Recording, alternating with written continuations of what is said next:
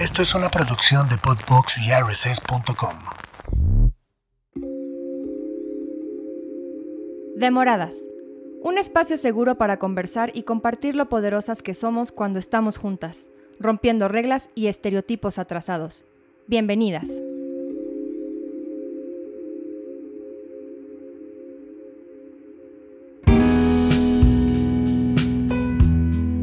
Bienvenidas y bienvenidos a nuestra segunda temporada de Demoradas, una temporada renovada que tenemos eh, muchas invitadas que teníamos ya pensados desde hace mucho tiempo, pero su agenda nos permite hasta el día de hoy poder tener esta plática. Y bueno, hoy tenemos a una super invitada, les voy a decir quién es. Marifer, Marifer Centeno estudió Derecho, Grafología, grafoscopía y lenguaje corporal. Ella se define como entregada, sensible, honesta, creativa y estudiosa. Sus pasiones son escribir, cocinar y hacer ejercicio.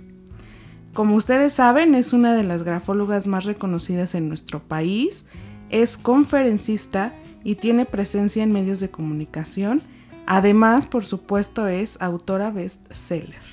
Y también le doy la bienvenida a Marifer y a Susi, mi co-conductora y amiga. Hola, pues estamos muy contentas de tenerte por aquí, Marifer. La verdad, yo ni sabía lo que era este la, la grafo. ¿Cómo se llama? Grafología. Grafología hasta que te conocí. Y sabes cuándo te conocí? Una vez que fuimos este, con Miss Universo. Claro, con Andrea Mesa, claro, que su letra. Y que de repente firmó y tú le empezaste a decir, no sé qué, eres tal, tal, tal, tal, tal, tal, tal, Recuerdo, tal, tal, recuerdo ese momento. Y yo dije, y yo dije, yo necesito que ella me diga cómo soy. Qué barbaridad, o sea, y que te dijo, le atinaste, le atinaste, le atinaste, le atinaste. Bueno, es que no latino, esa Bueno, es, es que- es, ajá, es la, sí, la ventaja. Que no, no soy adivina, ni, ni, ni tengo, benditos a Dios, nada de adivina, pero me gusta mucho lo que hago, soy muy estudiosa. Qué padre. Y, y de algo que sí me siento orgullosa es que mi mamá trajo la grafología a México y creo que yo he sido en los medios de comunicación una punta de lanza para la grafología para el lenguaje corporal. He creado eh, de alguna forma un concepto, porque antes yo siento que en México no se hablaba tanto de lo que va más allá de las palabras y que de alguna forma al haberlo hecho tan, tan inocente cuando llega a la televisión, eso me dio la capacidad de hacerlo con, con una gran verdad y sin ningún tipo de vicio. Y, y así ha sido mi historia, accidentada en el sentido que no era algo que yo buscara, Ajá, pero, te encuentra. Sí, claro. Y pero te sí, y me gusta mucho lo que hago, me encanta lo que hago, solamente que nunca me imaginé hacerlo en medios de comunicación, que creo que actualmente la- las redes sociales no- nos permiten, sin tener la necesidad de estar en un canal como donde yo he tenido y tengo la fortuna de estar en las mañanas, que es en hoy o en espacios como López Dóriga, las redes sociales te permiten expresarte.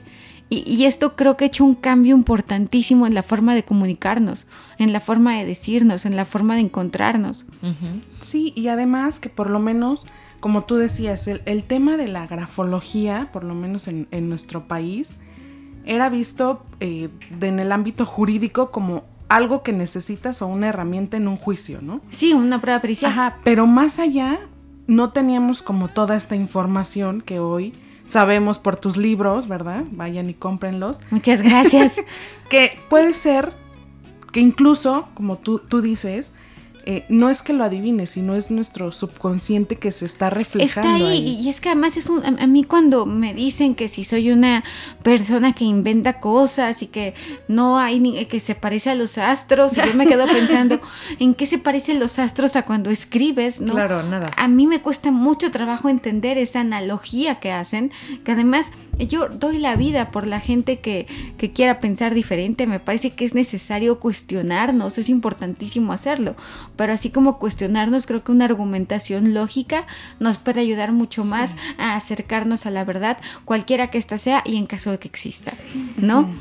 Y que y también te da mucho autoconocimiento, ¿no? O sea, yo creo que todo lo que sea para, para Pues es que- autoconocerte mejor es este positivo. Escribir es un proceso neurofisiológico. Escribimos con el cerebro que manda información a las manos. Eso es todo, ¿no? Y, y además escribir es más difícil de lo que parece. La gente cree que escribir es muy fácil, pero para escribir tienes que entender un modelo caligráfico, aprenderlo, interpretarlo, Claro. asociarlo con un sonido, asociarlo con una imagen, con significados. Entonces escribir es muy difícil. Pero dime una cosa, o sea, por ejemplo, yo fui a una escuela que eran súper, este, casi casi te daban con la regla, no es cierto, ¿eh?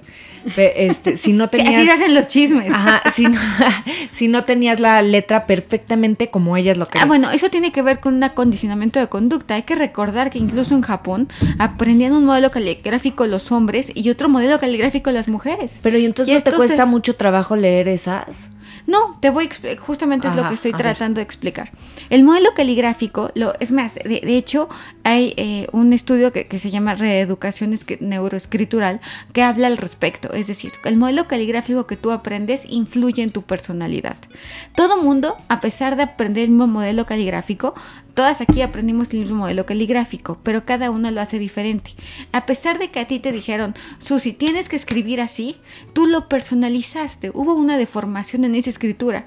Estoy segura, podría dar mi vida y apostar mi existencia a que no lo haces exactamente igual al modelo caligráfico que te enseñaron. No hay posibilidad alguna. No, No, hay. no, claro. Pero Nadie. muy, oye, muy en mi estilo, pero, pero Sí. igualito que las de Muy en Regina mi tenemos estilo, muy la en- misma letra. Que dices, qué barbaridad. O sea, ves, yo veo la letra de una niña de mi escuela y yo sé, o sea, yo sé. Claro, claro, y eso tuvo que ver en tu conducta. Generó una. Y lo que acabas de decir tiene toda la lógica del mundo, que es lo que trato de explicar, pero creo que no lo he podido hacer como me gustaría hacerlo. Mira.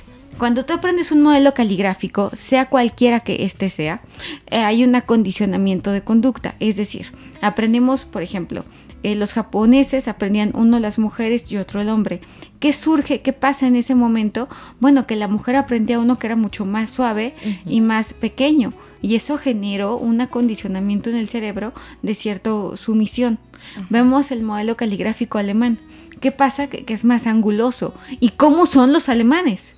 Más rígidos, más cuadrados. El modelo caligráfico de los ingleses, ¿cómo son? Más puntuales. Entonces, Wow. así como está la cultura y los factores ambientales, dentro de estos factores ambientales podríamos considerar el modelo caligráfico como unos elementos. Específicamente en tu caso, en las del Regina, tú, tú solita te contestaste. Muy a mi estilo. Muy a, 100%. muy a mi estilo. Tú lo personalizaste. Entiendo que, por ejemplo, yo estudié en el Miguel Ángel. También distingo Similar. cuando alguien es del Miguel Ángel de Lima, me doy cuenta. Pero a pesar de todo, el gesto gráfico se mantiene y es único e irrepetible en cada persona. Es una huella digital. Es una huella digital. El gesto gráfico se mantiene, pero sí influye. Por ejemplo, si a un niño le dices, ¿qué fue escribes? Escribe más chiquito. Ay, pero ¿por qué escribe tan grande el chamaco? Ay, las patas de araña. Tú le estás generando una inseguridad que antes no tenía, ¿no? Las maestras cuando regañan a alguien porque escribe muy grande, creo que deberíamos de pensar en el daño emocional que le estamos haciendo a un niño.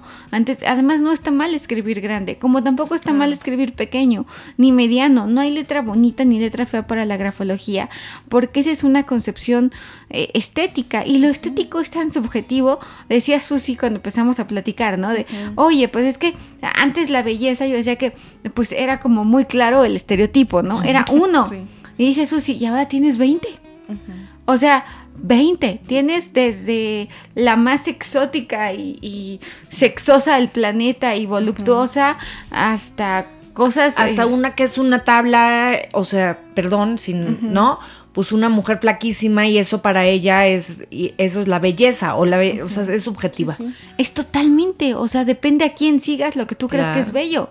¿No? Si sigues a, a, a pura influencer como Rebeca Rubio o Ale Estefanía, pues más músculo, más belleza, casi, Sí, casi, claro. ¿no? Pero si sigues a, no sé, a, mí- a mí me, me- me gusta mucho lo que hace Chiquis Rivera, porque creo que ha hablado del amor a su cuerpo, Sí. de aceptarse. Claro. Y, y esto no quiere decir que no se haya hecho alguna cirugía, no tengo la menor idea si se la hizo o no, Ni aclaro. nos importa, tampoco. Ni nos importa. No. Pero, pero habla de quién es. Mi amiga Romy Marcos, Romina Marcos, que además hizo una canción que me parece un himno, que se llama Me dijeron que no. Ajá. Y ella ha defendido a su cuerpo, a sus, a, sus cambios de look, a sus cambios de imagen, y ha preferido ser ella que ser lo que los demás esperan. Porque además, a ver, también es inútil, nunca le vamos a dar gusto a nadie. No. Sí, y en este, en este podcast también hemos tocado ese tema, ¿no? De la diversidad de los cuerpos, de que todos los cuerpos está bien, de normalizar, si no es tu cuerpo, no tienes por qué opinar, ¿no? Ah, es que eso es horrible. O sea, te, te puede echar a perder un día que alguien llegue y te diga, ay, qué horrible te ves con ese flaco, ¿no? O la autoestima. Sí, por supuesto. Es horrible, porque, ¿sabes una cosa? También, justo hoy estaba platicando de que hay una falta de aceptación, eh, no solamente entre mujeres, sino también entre hombres, o sea, en, en el mundo, porque tanta información tienes todo el tiempo que nunca te aceptas, porque cuando ya te sientes, ya te sientes un poco bien, de repente ya abres el Instagram y ves estos este, estereotipos, estereotipos, Vidas información, información, gente vidas perfecta. perfecta, todo perfecto. Y tú dices, todo "Ay, muy aspiracional". chin, como Ay, que... a mí me impresiona las que ponen. Yo no fracaso, yo aprendo. Ay, yo sí fracaso. ¿No? Y, no, y no siempre aprendo, ¿no? O sea, me voy de boca, me me tropiezo. caigo, me lastimo, crezco, digo, ya no lo lloro. y lo vuelvo a hacer, ¿no? Sí, claro. Sí, sí, Soy sí. humano. Sí. ¿no? O sea, eso de, ¿no? O, o- o los que te- o- o los que ponen. Es que se han visto eh, de gente iluminada en redes sociales que pone soy un ser de luz. Bueno, es que hay mucho.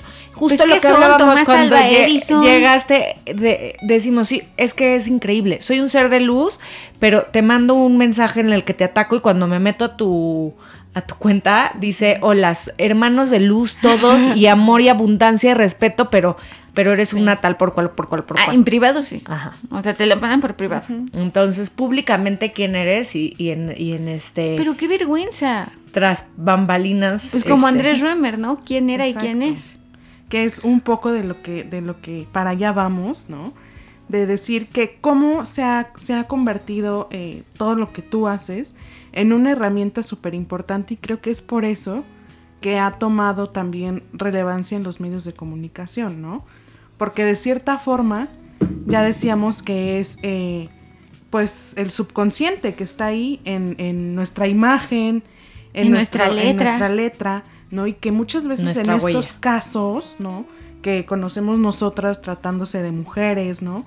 De violencia, pues nos ayuda mucho a conocer este perfil de, los agresores. Fíjate que a mí me llamó mucho la atención que Andrés Römer en el comunicado que emite hace unas semanas, me llamó la atención el rostro de Andrés Römer. Eh, am- yo soy una gran eh, observadora y, y todos lo somos. Yo siempre he defendido que lo que yo hago, lenguaje corporal, todos lo hacemos, todo el tiempo. Lo que nos impide ver la verdad son los sesgos. Si yo le caigo mal a Susy, que yo sé que no. No, aclaro, aclaro, yo sé que tenemos química inmediata, lo juro, lo juro, lo juro. No, sí que la tenemos, la neta. No, la verdad que sí. Aparte, Susi es ha sido un dulce conmigo, Flor, pero pongo un ejemplo, ¿no? Yo le caigo mal a Susi, entonces todo lo que yo haga va a ser como de, claro, ¿viste cómo me vio con odio? Y tú así de... Y la otra persona que le va a valer gorro, y, sí, sí, te veo con odio, Sí. ¿no? Ajá, y entonces llega un tercer inocente, decir, Como a validar. ¿cómo? es que la vio con odio. Y entonces ahí está el comportamiento de masas en pequeña escala. Pero eh, me llama mucho. Y, y entonces todos nacemos con la capacidad de analizar el lenguaje corporal, incluso los animales. ¿Qué es el apareamiento? No hablan. Sí, no. no. se dicen, oye, Hola, tú, apareamos. ganso. ¿quieres aparearte conmigo? Gansita, ¿no? O sea, pues, ganso hembra o como quieran decirle, Ah. respetando con lo que se identifique el ganso, ¿no? Es- a lo mejor el ganso se Sí. siente águila, Nos Sí, lo sabemos. ¿no? Entonces, al- despistado ganso, no, no quiere, no, pero hay gestos de cortejo, ¿no? El pavo real, que, que- que las alas, eh, el, el simio, que sería el más similar a nosotros, que hay excitación en los labios y que además eh, las pupilas también eh, tienden a dilatarse, pero sobre todo los labios del simio, creo que son los caracteres sexuales que más excitación tienen. Ahora, eh, hablando de- del tema de Andrés Römer, les estoy poniendo mi, mi celular porque esta es una de las imágenes que a mí más me llama la atención. El primero que tenemos es un Andrés Römer en su mayor Seguridad. estado de seguridad, de poder, cuando fue eh, miembro de la ONU, creo cuando fui miembro de, de la ONU, cuando fue, cuando tenía estos programas de televisión que, que- que hay que reconocer, yo los veía. Yo veía eh, uno que se llama ¿El Ring? No, no, no. Lo pasaba. Yo tenía como cinco años, seis años. Se llamaba Entre lo público y lo privado, Ah, que lo condujo con Katia Darguides muchos años. Soy muy fan de Katia Darguides. Bueno, pues eh, vemos a un Andrés Römer exitoso. Vemos a Andrés Römer con una gran seguridad. Vemos a Andrés Römer fuerte. Y luego ves a un Andrés Römer que la nariz le ha crecido. Será mi Como marido y Pinocho. sus cosas que me escribe horribles. Porque Leo Carlos hace bromas que no todo mundo, no, no todo el mundo está obligado a entender. Ah, no, esta es mi amiga Isabel, que es muy linda. Pero déjenme busco a. Es que la mandé a Fernando Coca, que es pues un gran amigo y aliado. Y nos mandamos únicamente cosas bonitas. Aquí está. Mm, mm, Aquí está. Entonces yo quiero que vean cómo la nariz aumenta. Y el color. El Rojo, color está ¿no? más rojo. Sí. Eh, generalmente la temperatura corporal cuando hay excitación aumenta. Y esta excitación puede ser tanto por placer como por ansiedad. Enojo. ¿No? Enojo, ansiedad, sentirse amenazado. Ay, yo siempre me pongo roja aquí. Cuando estás nerviosa, Cuando, est- cuando estoy nerviosa, ansiosa, Yo también. lo que sea, así, rojo aquí. es normal.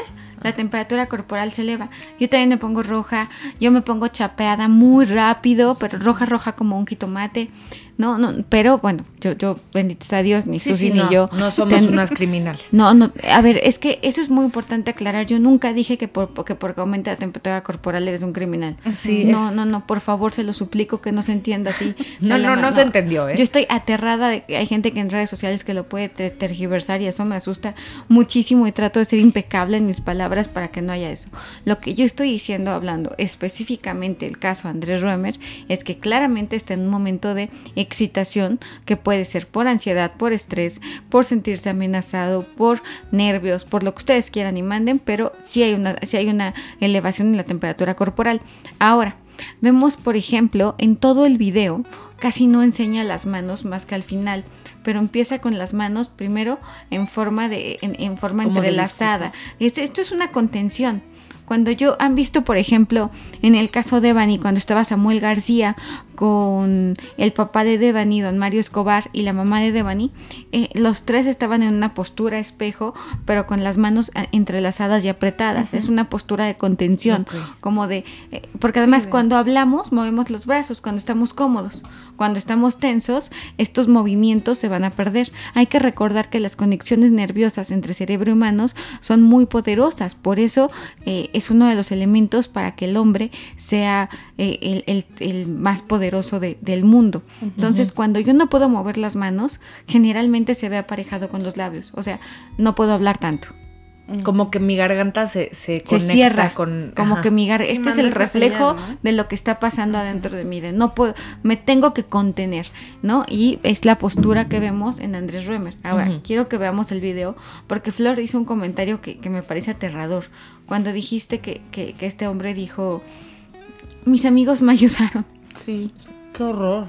sí. O sea, de veras, perdóname, estos amigos que, que los quiten de sus puestos, o sea, ¿cómo, cómo vas, de veras, cómo vas a ayudar a una sí, persona? evidenciando como una vez más la corrupción. la corrupción ¿no? del Y- país Y el poder. en su máximo potencial. Enseña las palmas en, en distintas ocasiones. Esto quiere decir transparencia. Hay que recordar que la memoria nunca ni es la más confiable ni es la más fiel.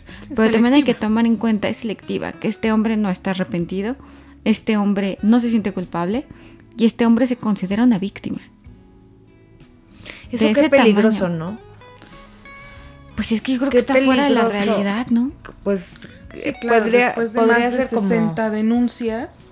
como narcisista, sociópata, este, que, que es más común de lo que crees, porque muchas de, de muchos de esos em, seres terminan sintiéndose las víctimas. Yo creo que tiende más al narcisismo, Al que a una sociopatía.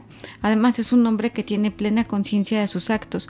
Yo no soy psiquiatra, pero eh, mi trabajo es estudiar personalidad y tengo que empaparme de todos los elementos posibles. La diferencia entre el psicópata y el sociópata principalmente es que el sociópata se hace y el psicópata nace. Ahora, hay que tomar en cuenta que el, el psicópata generalmente tiene una estructura y autocontrol, además tiene emociones superficiales y puede generar una aparente empatía con los demás, aunque realmente no la sienta. El problema del sociópata es que no tiene eh, eh, no, no tiene este control de impulsos que sí puede llegar a tener el psicópata. El sociópata además es, es desarticulado. El sociópata tiende a ser solitario. El psicópata no. Entonces Claro. yo Que el sociópata sería el narcisista. O es distinto. no los dos pueden tener grados de narcisismos. Ah, fue- El cóctel es abundante en este caso. claro. Es que fíjate, yo sigo un doctor que ahorita les digo cómo se llama, un árabe, que se dedica a como desmantelar a los narcisistas. Y yo desde que lo empecé a seguir empecé a tener mucha paz porque en algún punto en mi vida yo estuve con un narcisista. Y es horrible porque el narcisista te hace creer que la loca eres tú. Sí, claro, y es horrible. Es que tú no hiciste, es que tú dijiste. ¿Cómo fue posible? Y, es y como además- gaslighting todo el tiempo. Pero acaban con tu confianza, acaban con tu, con tu autoestima, te hacen dudar de ti, de quién eres. De lo que hiciste, de lo que dijiste, de lo Se que pasó. te olvida quién eres y lo que vales, porque a un enfermo, pero, pero además, fíjate que a mí, eh, en un libro que habla sobre las enfermedades mentales, hablaban de cómo en la antigua, estamos hablando de derecho inglés, que es diferente al derecho mexicano, que está basado en el español, es por costumbre. En Grecia y en Roma se consideraba la enfermedad mental que no era castigo de cárcel. ¿Por qué? Porque la enfermedad mental ya era un castigo por sí mismo. Entonces, sí creo que la pandemia vino a agravar y el que era ansioso se volvió más ansioso. Sí, claro. El que era miedoso se volvió, estoy usando palabras muy coloquiales, te volviste más miedoso. El que, el que, el que es obsesivo tuvo pensamientos más rumiantes. El que es hipocondriaco se sí, enfermó bueno, más ¿no? veces, ¿no? Sí creo que ha sido caldo de cultivo para los problemas emocionales y creo que deberíamos, así como hay una cultura de la prevención del cáncer de mama, así como hay una cultura de la prevención de eh, cataratas o de Sí. cualquier cosa así, también debería haber una cultura de prevención contra las enfermedades mentales. Sí, de la salud mental, que es un tema del que tampoco se habla. No, pues no. Es tabú. porque además ir al psicólogo quiere decir que estás loco, Sí, claro. ¿no? ¿Cómo te Y atreves? bueno, el psiquiatra, peor, ¿no? No, bueno, el psiquiatra yo creo que ya es porque estás de atar, Sí. ¿no? Y eso es muy grave. Es muy grave, muy, muy grave. Y a, a mí me genera mucho estrés pensar que vivo en un país donde eh, cuando alguien está mal le dicen ánimo. ¿Y cómo están tus neurotransmisores hoy? Porque con el ánimo no te va a ayudar en nada. ¿Cómo están tus hormonas? Todo el cortisol que liberamos con el estrés, que se ve en tu glucosa, en tu quema de, en, tu quema de grasa, en tu acumulación de grasa, que se ve en tu piel, que pierdes, que, que pierdes el pelo, que te pones más pálida.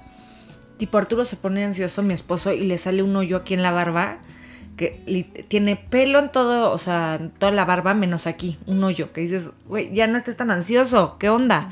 Pero cada quien tenemos así como algo que... ¿Tú que- cómo te pones ansiosa? A mí me pongo roja, de aquí... Yo, a mí me da colitis.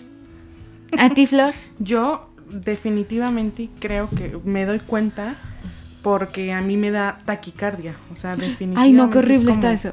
Sentir, sí, como la ansiedad. Es horrible. Sí. A mí me da una colitis espantosa. O sea, pero de verdad de no manches, me duele el estómago, me estoy torciendo, me inflamo. A mí como que mucho de, de mi actitud la defino con mi hambre. O sea, como que... Ah, me da estoy- hambre. Yo cuando estoy feliz no tengo hambre, pero cuando no me siento al 100, tengo un hambre como insaciable. Ay, yo como- siempre tengo hambre. Ah, no, yo no. o Pero sea, yo tengo ese problemita. O sea, de verdad. te amo ese problemita. No, o sea, digo es problemita porque sí estoy pensando, eh, voy a comer tal cosa. Estoy comiendo y digo, ya sé qué voy a cenar. O sea, Ajá. y a veces me da pena decirlo. O sea, de hecho, yo nunca subo a mis redes nada de lo que yo esté comiendo porque las redes juzgan. Y ese Entonces, es otro tema, ¿no? Yo no tengo ganas de dar explicaciones de por qué tengo hambre. Pues tengo hambre. O porque se te antojó eso. Sí, exacto. y Oye, además cada quien, ¿no? De nuevo. Me como proteína, mis waffles, lo como lo más balanceado que puedo, pero pues, no manches. No, o sea, pues, no, no, no. Oye, y hablando de redes, ¿qué pasó o qué impacto tuvo este video que, que estábamos viendo y el análisis de Andrés Römer? No, yo, yo pensé que iba a generar un mayor impacto, que se los comenté con todo cariño y confianza, y no, generó mucho más impacto el de Devani, que nos fuimos ahí sí, y que además a mí me decían, oye Marifer, ¿no te da miedo? Eh, ¿No te han amenazado?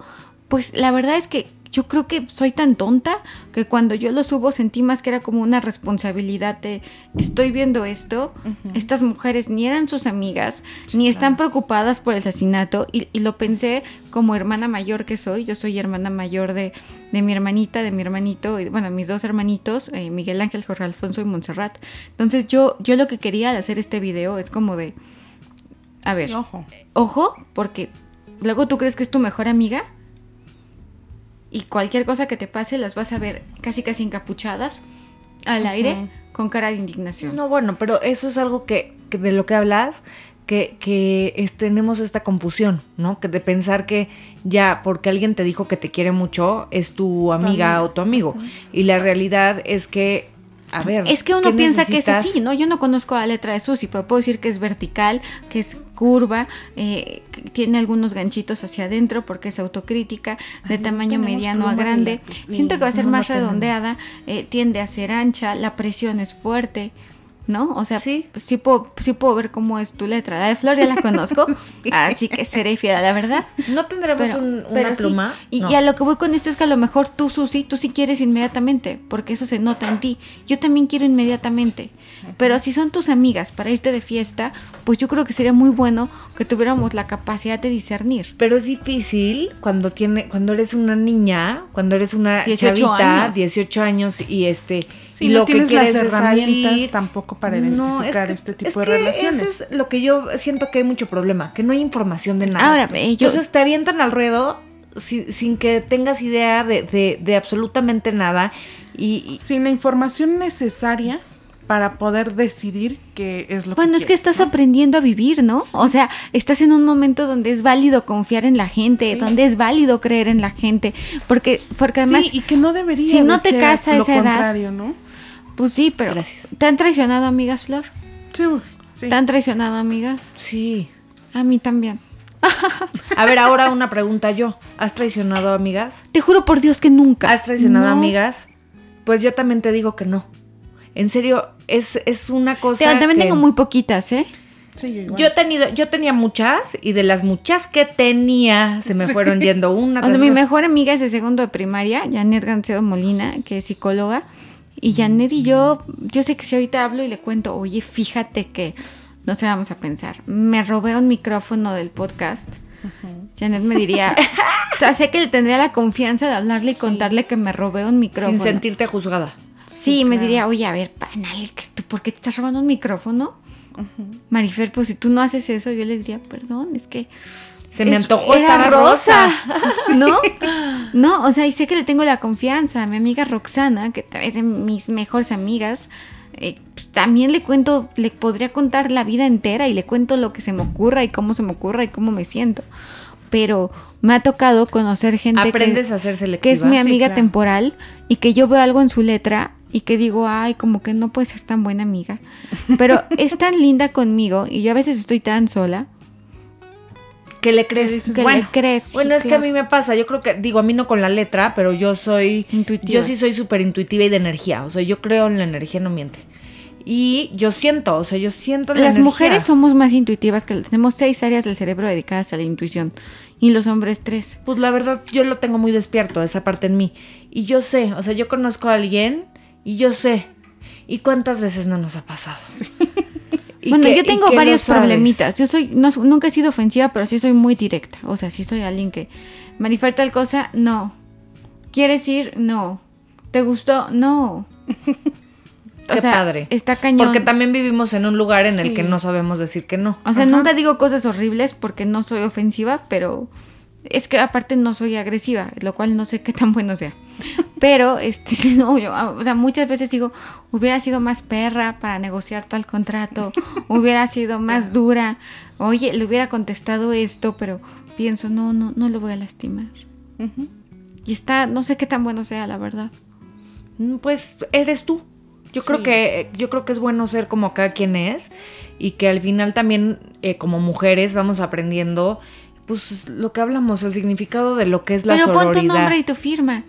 Pero, que decíamos ver, que pero mu- muy, sororas, muy sororas. Todo el mundo hace diferentes tipos de letra y de firma, nunca Pero sale igual, es dos que yo firmas mi firma es falta. tengo que contarles, yo mi firma la inventé en el 2000, o sea, y. Pues todos, pero yo o en el más allá. Yo en el 2000, pero yo la hice con mi prima y siento que mi prima me hizo el diseño. Pero tú la Siempre, personalizaste. hasta, las noches pienso, te lo juro, es que cua- cuando, un día que le enseñé a Marifer mi firma, imagínate. Este, No, va a decir, no, pues, es pero que tu ahí firma- está tu esencia. Mira, mi abuelita hizo la firma de mi abuelo. pero es y son diferentes. Bueno, órale. Lo voy a escribir. Hacen la, mi abuelo se llama Rubén Arturo Muñoz Huerta y mi abuelita le pone como una, una H ahí de huerta o no sé qué cosa, que solamente ella sabe que es de huerta. Ok, voy a Ay, escribir mi nombre. Sigan platicando porque me estoy echando muchas ganas. Lo está haciendo perfectamente y muy consciente. Pero, y, y bueno, y del caso de Evany, del que estábamos, del que estábamos platicando, y que justamente de- del que sale este tema de identificar, ¿no? Con- a las Ahora, verdaderas amigas. Ese, ¿por qué creemos que tuvo más impacto? A ver, yo creo que sin lugar a dudas, porque todas las mujeres de Tenemos cierta amigas. forma tienes amigas, pero también te has sentido en, en ese peligro y en ese riesgo. Sí, porque el del chofer, como quiera que sea, que además fíjate que interesante, había muchas más inconsistencias en las amigas que en el chofer. El chofer va a caer en contradicciones tarde o temprano porque da demasiados detalles. Por eso los mejores miedo. los mejores testigos son los comprados. Esta es una razón muy lógica. Eso decía mi maestro en paz descanse, eh, Gómez Coronel, él era el director de mi escuela, y él decía que los mejores testigos eran los comprados, y se me quedó muy grabado desde primer, de la primera clase que él me dio, porque él decía que, que- que tú, tú cuando tienes un testigo comprado le decías, oye Flor, ¿y cómo estaba el clima? El testigo real te diría, hacía calor. El testigo comprado te diría, Era un día. Mira, no, no era el frío que hace en la Antártida, pero tampoco creas que era el calor de Mérida en marzo. Perfecto. Oye, ¿y eh, cuántas personas eran? Eh, mira, no eran una multitud de cinco mil personas, Pero no eran tres. pero no era uno. Ajá. No, ok, ok. Oye, eh, ¿y qué tan alto era? Pues mira, no era Michael Phelps, pero tampoco era Danny DeVito.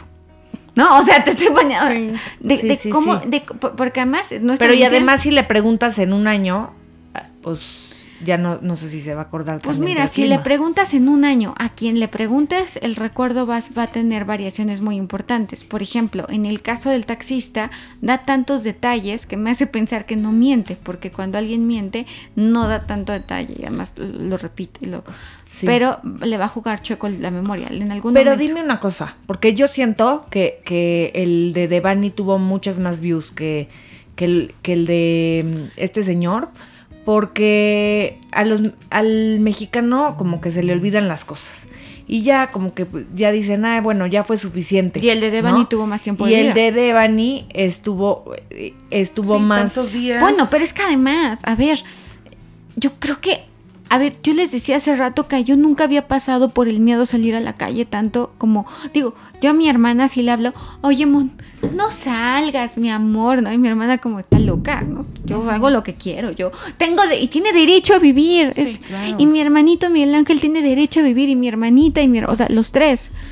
Pero yo veo el mundo tan difícil Ay, yo para las mujeres. que yo ni siquiera me atrevo a embarazarme. Pero te digo algo, y para los hombres también está complicado. O sea, yo, lo Sí. ve- yo tengo tres hijos y justo bueno, ayer le estaba diciendo a una amiga, le digo, es que sabes algo, gracias a Dios que ya tuve a mis hijos y que fui muy valiente, porque ahorita como yo veo el mundo, yo no, No quisiera tener a más hijos. La verdad es que... No, y ahorita bien tenemos que luchar por tus hijos. Sí, o sea, no, la obligación lucho. que tenemos las tres Sí. es de luchar. O sea, no nada más tú, sino no como todos, sociedad. como- porque eh, luchar son por los que ya futuro. están. Pero, pero justo es este, esta parte de, de decir, o sea, ¿a qué mundo tan inseguro este vinimos? Pero aventarte pero a y ahora, más, y eh, ahora, bueno, y ahora con todo y, y- y todo como está, pues vamos a hacer que funcione. O sea, tenemos que hacer que funcione.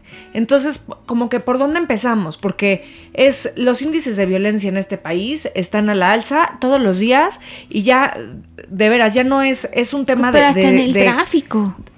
pues, sí, y que horrible. muchas veces, muchas veces eso es lo que, lo que justificamos. Porque, como tú decías, Marifer, hoy no tomaría esa decisión de tener hijos. ¿Tú ¿no? sí? No, tampoco. y eso, Bueno, ahora me cuidan a los míos. Me claro, vale, ¿eh? te prometo que sí.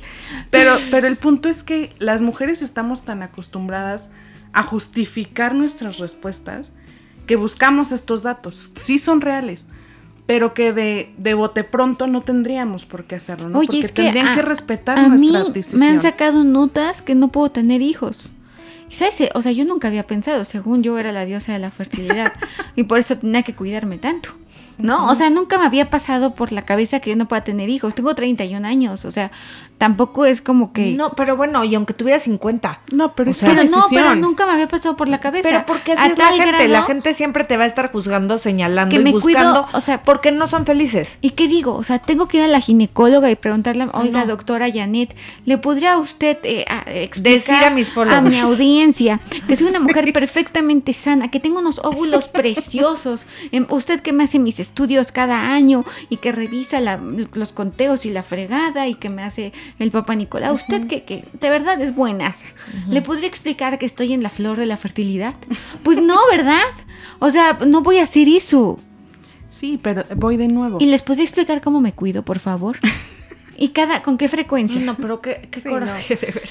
Y, y- pero es eso, ¿no? Que porque creemos o, o vamos de nuevo a estos estereotipos de que las mujeres no nacemos completas nunca. Si no tenemos hijos, además, ¿eh? Pero la mujer Pues nunca, nunca, nace estás completa. 100% completa. O sea, Mi amiga hijos- Sandra dice que nos hablamos mal desde el me tengo que arreglar. Sí, de sí. qué desarreglada estoy hoy. Es como de pues, Desde ¿qué que la estoy mujer mal. dice, eh, cuando tenga un hijo, entonces ya ahí es ese Es sentimiento de, no estar completa. A ver, déjame ver esto antes cuando de que termine mi carrera. pecho ya no es bodega. Va.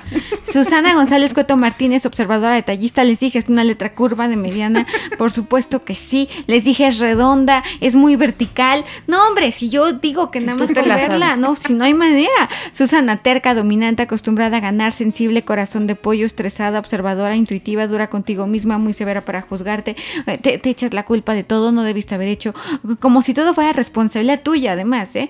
Porque tú te asumes la madre protectora, la que tiene que ver, la que tiene que ayudar, la que tiene que hacer. Has trabajado mucho por liberarte, extremadamente responsable, te fijas en los pequeños detalles. Me llama la atención la ternura y la dulzura con la que ves al mundo y con la que ves a la gente, pero también esta necesidad de confiar y de creer en los demás que se vuelve algo imperante en ti. Una persona que además le cuesta trabajo soltar, le cuesta trabajo cerrar ciclos. Si cierras un ciclo es porque ya lo has pensado demasiado, eh, llegan a ser hasta rumiantes esos pensamientos. En este momento de la vida estás tratando de ser lo más realista posible, por eso es que le piensas tanto a los cambios, porque sabes lo que implican y cómo funcionan, terminas lo que empiezas, no te gusta dejar absolutamente nada medias, creativa, visual, la información te entra por los ojos de muy buen gusto, ordenada, metódica y extremadamente respetuosa. Ay, guilty. Flora y de corazón de pollo, sensible, cachonda, sexual, tentona, es alguien a quien, eh, la verdad, los placeres físicos, eh, abrazar, sentir, en la cama ha de ser una verdadera bomba. Porque además trae la música por dentro, aparenta ser más seriecita de lo que realmente es, pero ya en lo privado no es nada dentro. seriecita, ¿no? Nunca, nunca para de pensar, nunca para el monólogo interior, le cuesta muchísimo trabajo descansar la mente. También, con razón, son amigas, son muy severas para las dos, para juzgarse y muy perfeccionistas. Y además, Flor ha, hecho un gran trabajo de autocontrol, de gestionar sus emociones, de entenderlas, muy introspectiva, muy de observarse hacia adentro y prefiere estar con poca gente, pero con la que pueda hablar, que con mucha gente y mucho ruido. Es más de petit comité, prefiere mil veces la calidad a la cantidad. Menos en el sexo, ahí sí, ahí sí yo, yo no meto las manos al fuego. Muy bien, 100%. pues, ¿qué tal? Y sí somos súper amigas, la neta, Sí. porque sí somos, ¿Sabes qué? Siento de Y se ella nota. que te faltó, es súper respetuosa también. Es, no, aparte es autocontrolada, sí, o sea, como que lo no, padre es un dulce. que cada No, quien dice, no, hace. yo, y yo a, Flor okay. le consta que yo rara vez hablo de, de- de cosas personales en mis historias y de. Flor sí tenía que hablar. O sea, nunca hablo de cosas personales en el sentido que si pongo a, a mis perros, ¿no? Cu- Cuando se dejan fotografiar. Al chiquito que le encantan lo pongo todo el día. Eh, a mi marido casi no porque lo odia. Entonces como que, ¿no? No pongo recetas de cocina, no se vaya a ofender a alguien que porque su abuelita el arroz lo remojaba dos días y no uno como Sí, yo. sí. No, no, no vaya uno a herir susceptibilidades por ahí. Entonces, Flor ha sido tan generosa conmigo que dije, no, Mm, Gracias. Ay, es de un amor. sí, tuve que homenajeármela. No, Humildemente, la verdad. Yo sé que oh, muy humilde mi, mi homenaje, pero No, pues al contrario, muchas gracias. Yo creo que eh, es para nosotras era muy importante tenerte aquí. Lo porque- hablamos desde el principio. Sí, ¿en serio? Sí, O sea, ya era el la destino. temporada uno, sí. Pero cuando yo las vi, las empecé a seguir, sin saber que me iban a invitar. Sí, eh, porque creo que eh, no solo tu trabajo, sino, digo, tu persona, tu personalidad como tal, yo creo que sí eres alguien que contagia mucho Muchas como, gracias. como lo, lo real, ¿no? Lo que sientes. Y tal cual eres, como tú dices, sin importar si te va a llover, si te va a llover el hate o el amor de, la- de las redes sociales. Yo creo que eres tú 100%. ¿no? Ayer estaba platicando con, con mi equipo de, de digital y me decían que estamos recibiendo aproximadamente 15 mil, 20 mil comentarios al día. Yo me había quedado en que 5 mil comentarios, ¿no? Entonces, le, eh, viendo la estadística, vimos la cantidad de, de comentarios positivos y de negativos. De esos 15 mil, 20 mil, nos estamos yendo a un 95, 97% de comentarios buenos y solo un 3% de comentarios malos. Que al final también los malos son buenos. Sí. Pues mira, yo creo que yo me doy cuenta que, que la gente que es grosera en redes sociales es muy estruendosa. O sea, es como fosforescente, ¿no? Porque sí la ves, ¿no? Es como... Entonces yo creo que también va acompañado en esa necesidad de ser escuchado de alguna u otra forma. Y al no conocer su vida y no saber cuáles son sus carencias, bueno, también te las estar proyectando en ti, porque con lo que me ofende a mí, seguramente, o con lo que ofende a Sucio, o con lo que ofende a Flor, tiene que ver más con él que conmigo, ¿no? Sí, claro. O sea, eh, por ejemplo, cuando dicen, es que hay- eh, a, a- a la gente le gusta mi voz, a mí especialmente, y es un fenómeno muy normal, no me gusta escucharme. Yo nunca me veo en la tele, yo nunca me bueno, a mí escucho. tampoco me gusta escucharme. Como es que normal. me da algo. No es que qué. nuestro cerebro, nosotros, lo- nosotros registramos nuestra voz diferente a como se escucha. Sí, Entonces es como un choque. Soy yo. Y como que luego dices, ay, dije eso. yo, sí, claro, y te me- criticas. Me choca enviar notas de voz. Hermana de Miguel Ángel. ¿no? A mí me choca enviar notas de voz. Pero tu voz es sensual. o sea, si yo tuviera tu voz, estaría ahorita trabajando. Hola, noventa. ¿Cómo están? Hola, Ahora buenas no tardes, chicos. A Así ver, como tú, hazte, a no ver, me hazte un este, así, di algo así, Algo así como. como que como cachondo. Como es viernes, yo y toca. Ándale, ándale, Flor. Pero no es viernes. Pero bueno, no es martes. importa. Es viernes y hoy toca. Ándale, Ah, sí se escucha, mana, Sí. Te voy a llevar al cielo, mi amor. No, eso ya es otra cosa. ¿Cómo quieres que me llame hoy? Ándale. Ah, bueno, tú también ya te vi Sí, sin, ya. sin tener que leerte la letra, sin ser este grafo ni no, yo, nada. yo le digo que por eso me cuido. Si no, ya sería yo este mamá conejo. Como- Consciente, Oye, como consciente. tengo una amiga que tiene cinco bebés, todos, manches. todos menores de cuatro años. Ay, pobre, o sea, qué difícil, ¿no? O sea, sí. Sí, un Saludos, reto. Moni, te amamos. No, pero fue de broma. Yo digo pobre porque Sí. está muy pesado, porque Sí, claro, duermes a uno y se levanta Sí, el yo otro, tengo ¿no? tres y yo no puedo. O sea, yo digo, ¿en qué momento? A ver, los amo, los adoro, son mi vida. Pero Sí. es, es, este, es súper pesado. Oye, Sí. yo amo a mi esposo y me parece un ser demandante. Y amo mis a mi esposo también. y también a veces digo, miraste para allá. Porque ¿Verdad? ahorita Sí, necesito pero como estar tú sola. dices, tratándose de hijos menores de, de cuatro años. Que sí, son estamos- dependientes de está- ti. Exacto. Estamos de acuerdo que las tareas del hogar son, se pueden eh, dividir equitativamente, pero hay necesidades fisiológicas y biológicas que solo la mamá les Y puede dar además a los como, niños, como, ¿no? somos como más despiertas, ¿no? Palabra de la Sí, medicina y todo. Yo veo que Carlos, eh, Carlos le hace a Yorkie la medicina y Carlos, eh, sí, Y entonces, Marifer, ¿no? O sea, es como que yo tengo más facilidad para dar medicinas, ¿no? Sí. Carlos es más fácil que suba el botellón de agua, el garrafón de agua, y Sí, es más sí. fácil que yo le dé la medicina al perrito. Claro. Pero sabes una cosa, los niños, entre más crecen, son más demandantes. O ¿En sea, serio? Sí. Bueno, a ver, Yuval Noah Harari dice que el ser humano es el cachorro que más años depende de sus padres. No, es que es un cachorro que depende, yo creo que hasta que se va de la casa o se casa o se y aún después. O sea, tipo yo a mi mamá, pobrecita, le hablo, oye ma, que no sé qué, haz de cuenta, fuimos a una competencia de natación el fin de semana y la tuve ahí de 9 de la mañana a 1 de la tarde y yo ya la veía con una cara y le digo, ma, perdón. Le digo, es que ser mamá es nunca terminar, ¿verdad? Y me dice, pues, heme aquí. Heme aquí en la competencia de natación de mis ahora nietos. O sea, nunca vas a terminar. No, sí es cierto, ¿eh?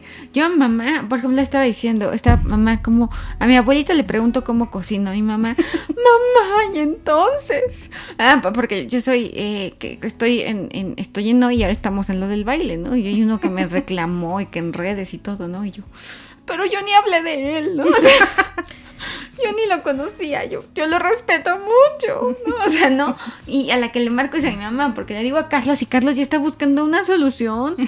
Y yo no quiero que me busque una solución, yo Ah, quiero bueno. quejarme. Yo tengo todo para quien hablarle. Si yo necesito un pésimo consejo, también le hablo a mi mamá, porque mi mamá lo que me da es fuego. Ella me enciende, me Ajá, enciende la mente y me, me dice, sí, no. Es como, si tienes razón, no, eso está muy mal. No, es que no te debes de dejar. No, no sé qué. Y si le hablo a Arturo, Arturo, a mi esposo, me dice, ay, ¿a ti qué te importa? Y a ti que si es mi tu marido es problema. igual. no. O sea, yo le estoy contando. Y entonces yo le dije y él me dijo, ta, ta, ta, ¿no? Ajá, sí, bueno, que y me busca una solución. Yo no quiero, yo, yo estoy feliz yo estoy en el revolcándome conflicto. en el conflicto en este Yo momento. estoy muy feliz en a mí, chisme. no me, a mí no me molesten, sí, estoy de acuerdo. Y sea, a, a el- Flor le hablo y también me da cuerda. Sí, también. Me Es da que somos cuerda. mujeres, no, márcame a mí, yo también. Ah, bueno, ya te voy Yo- a hablar.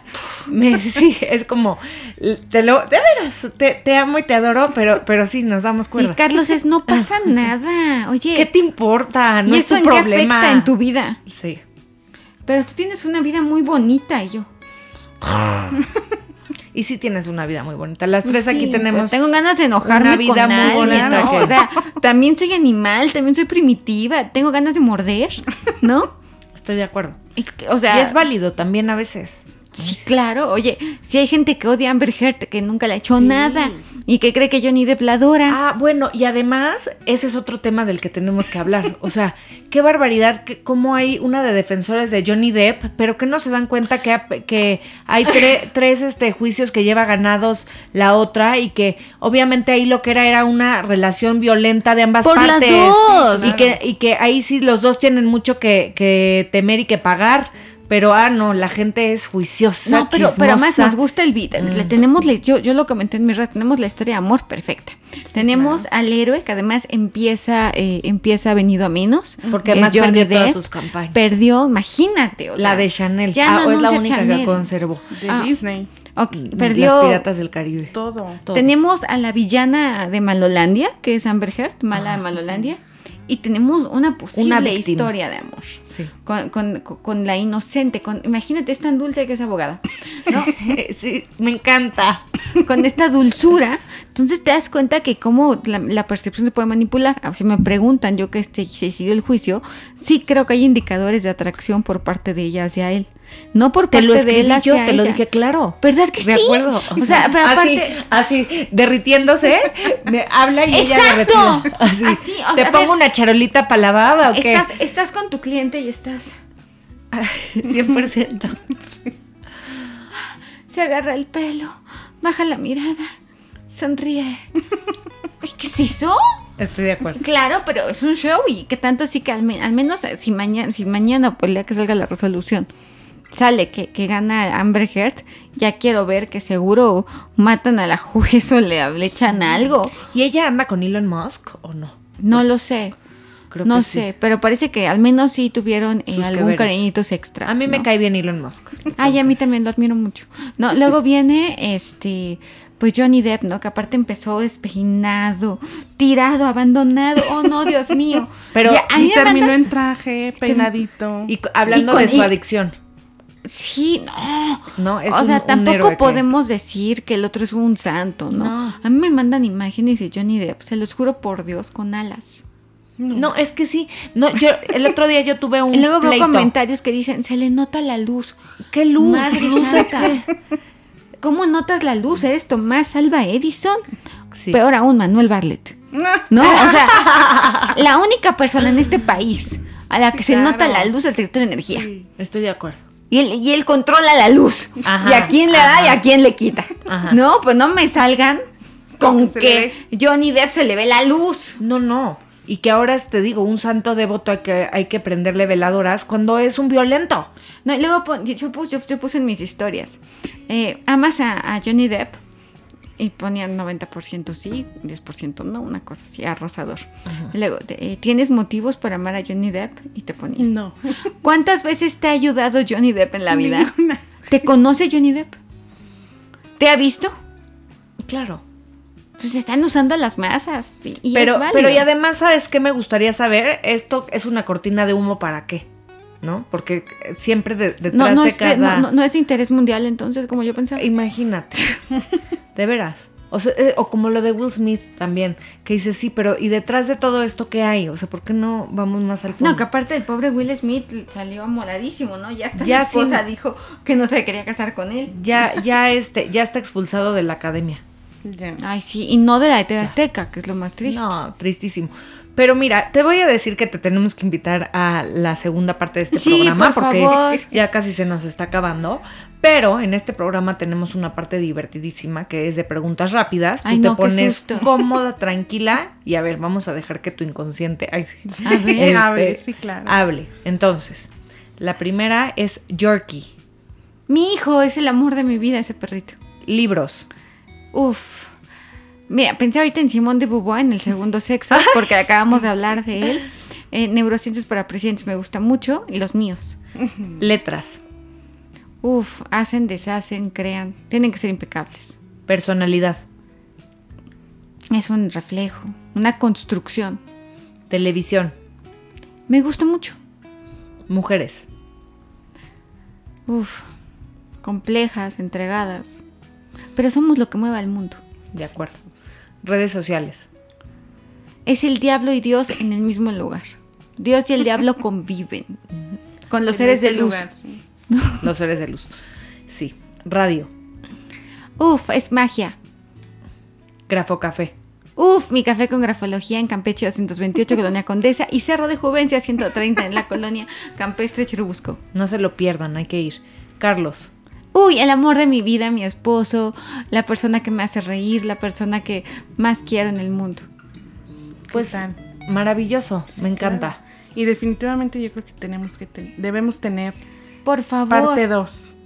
Y pues para cerrar este, este episodio, tenemos la última sección que se llama Acá entre nos, que es un mensaje que tú quieras dar a, a quienes nos escuchan y que consideres que este espacio, como ya lo conociste, es el adecuado para dar ese mensaje. que cuestionemos todo, que no demos nada por hecho, Gracias. que no dejemos que nuestras pasiones nos hagan buscar esa verdad. No, no, no. Que, que, que, que realmente cuestionemos, que observemos como si fuera la primera vez que vemos a alguien, que escuchemos la intuición de Susi y la generosidad de Flor y mi curiosidad, que te des cuenta que de verdad puedes sorprender al mundo con tu presencia, pero que cuestiones, que te pongas a estudiar, que te prepares en todos los sentidos, que de verdad preparación, preparación, preparación, preparación, preparación, preparación, para que te olvides de, que olvídate de tu lenguaje corporal, olvídate de cómo te ves, olvídate, ponte a estudiar, llénate de toda la información a vida y por haber. Trata de comprender lo más que puedas, trata de no juzgar, pero sí de aprender. Bien. Y lo que me encantó, cuestiónalo todo. Exacto. Todo. No, no tomes nada por hecho y de veras, lo que sea que sea tu opinión, lo que sea que pienses, respáldalo. Defiéndelo. Sí, defiéndelo. Y ponte, o sea, más de verdad. Y esto, la verdad absoluta ni siquiera existe. Pero creo que nos podemos acercar más a la verdad si nos quitamos de sesgos. De claro, como no me gustan las plantas verdes y yo quisiera que fueran rojas, a todas las plantas deben ser. Me gusta. Sí. No, yo les agradezco que me hayan invitado. Estoy yo rayadísima. Al contrario. Me quería vestir de morado. Pero No, como iba a llegar de morada, pues justo por eso se llama así este programa, Porque porque llegamos tarde las mujeres a conocer todos estos temas, ¿no? y todos nuestros derechos, me pero preocupa ya. un poco que veo que todo el mundo va adquiriendo derechos y nosotras seguimos ahí estancadonas. Ay, ¿no? a mí también, mira. Estamos a tres de que los derechos de los aretes, ¿no? Y nosotras no. Y creo que en ese aspecto, oye, como que ser mujer es censurable siempre, ¿no? Sí, sí. Hay que hay mucha preocupación por todas las minorías, pero por Pero la por mujer nosotras. este Y somos más de la mitad de la población Sí, humana, claro. ¿no? 52 54 y tantos por ciento. del mundo 54, ¿no? Creo. Yo creo que sí, por ahí más Sí. de la mitad. Sí. Pero pues muchas gracias, Marifer. Ay, al Ya quedamos aquí pendientes para la, la, el epi- el- la parte 2. Que están a la vuelta de Grafo Café. Ah, sí, ya sé. Yo ya he ido. Sí, tú sí has venido. Así que, Yo No quiero ir. Susi. No, pero yo sí voy a ir. así que te esperamos. Tienes aquí Tenemos, hay que comer algo, tomar algo. Sí, claro. ¿Y dónde te pueden encontrar? ¿Cuáles son tus redes sociales? Que vengan a Grafo Café, mi WhatsApp es 5565799813. La dirección ya la dije en las respuestas, Campeche 228 Colonia Condesa y Cerro de Juvencia 130 en la Colonia Campestre Churubusco. Y yo estoy más que para servirles totalmente a sus órdenes y me alegra mucho poder, poder haber estado aquí. Me emociona además. Muchas gracias. Y ya sabes que aquí se te recibe con mucho Es tu cariño. casa. Invítenme más seguido, Mi por casa es tu casa. Mi casa es tu También mi casa. es tu casa. Y pues esto fue de moradas. Ya saben dónde encontrarnos. Pero nunca es tarde. De moradas, pero, Pero nunca es tarde. Ajá. Y nos encuentran como demoradas-bajo en, todas, las redes. Nos vemos por aquí el próximo miércoles. Por acá Besos. nos vemos. Gracias por todo. Bye. Demoradas, porque nunca es tarde para saber que juntas somos más fuertes. Nos escuchamos la próxima semana.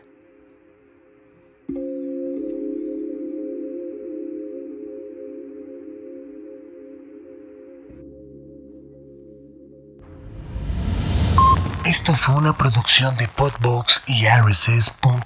Suscríbete y escúchanos en todas las plataformas de podcast.